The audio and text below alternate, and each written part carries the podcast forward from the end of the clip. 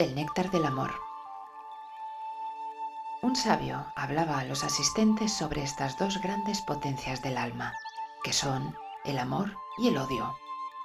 En un momento afirmó, Amor y odio son dos grandes fuerzas. Son una energía y tienen mucho poder. En el amor reside una gran fuerza constructiva y en el odio una gran fuerza destructiva, pero existe una diferencia en su poder. Los asistentes preguntaron cuál era esta diferencia y el sabio respondió, el amor es como el perfume y el odio es como el veneno.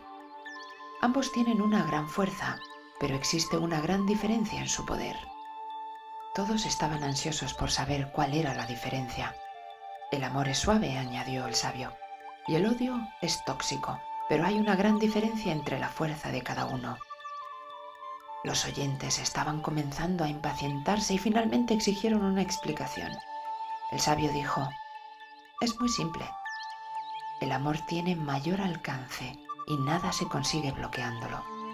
El odio es muy poderoso, pero puede ser interrumpido.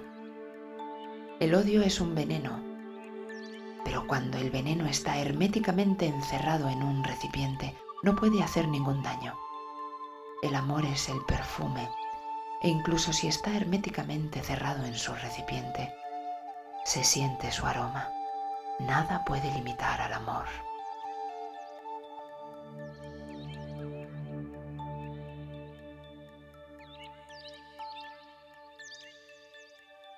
Fue el Buda quien hizo hincapié en la necesidad de combatir el odio con el amor.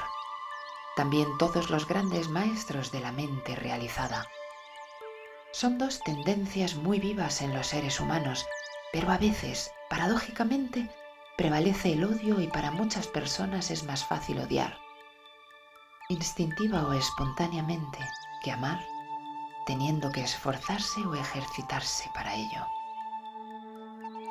Cuando hay amor no hay odio, porque el amor es la ausencia de odio, pero hasta que la persona no se instale en la dimensión de la luz del amor incondicional y genuino, en su interior se verifican con algunas ambivalencias, incluso lacerantes, e impulsos aún insospechadas de odio, ira, amargura y rencor.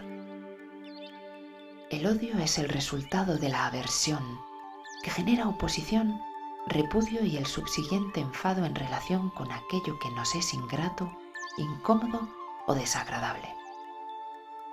Es necesario ir reorganizándose psíquicamente, madurando y desarrollando el entendimiento correcto para ser amorosos en pensamientos, palabras y obras.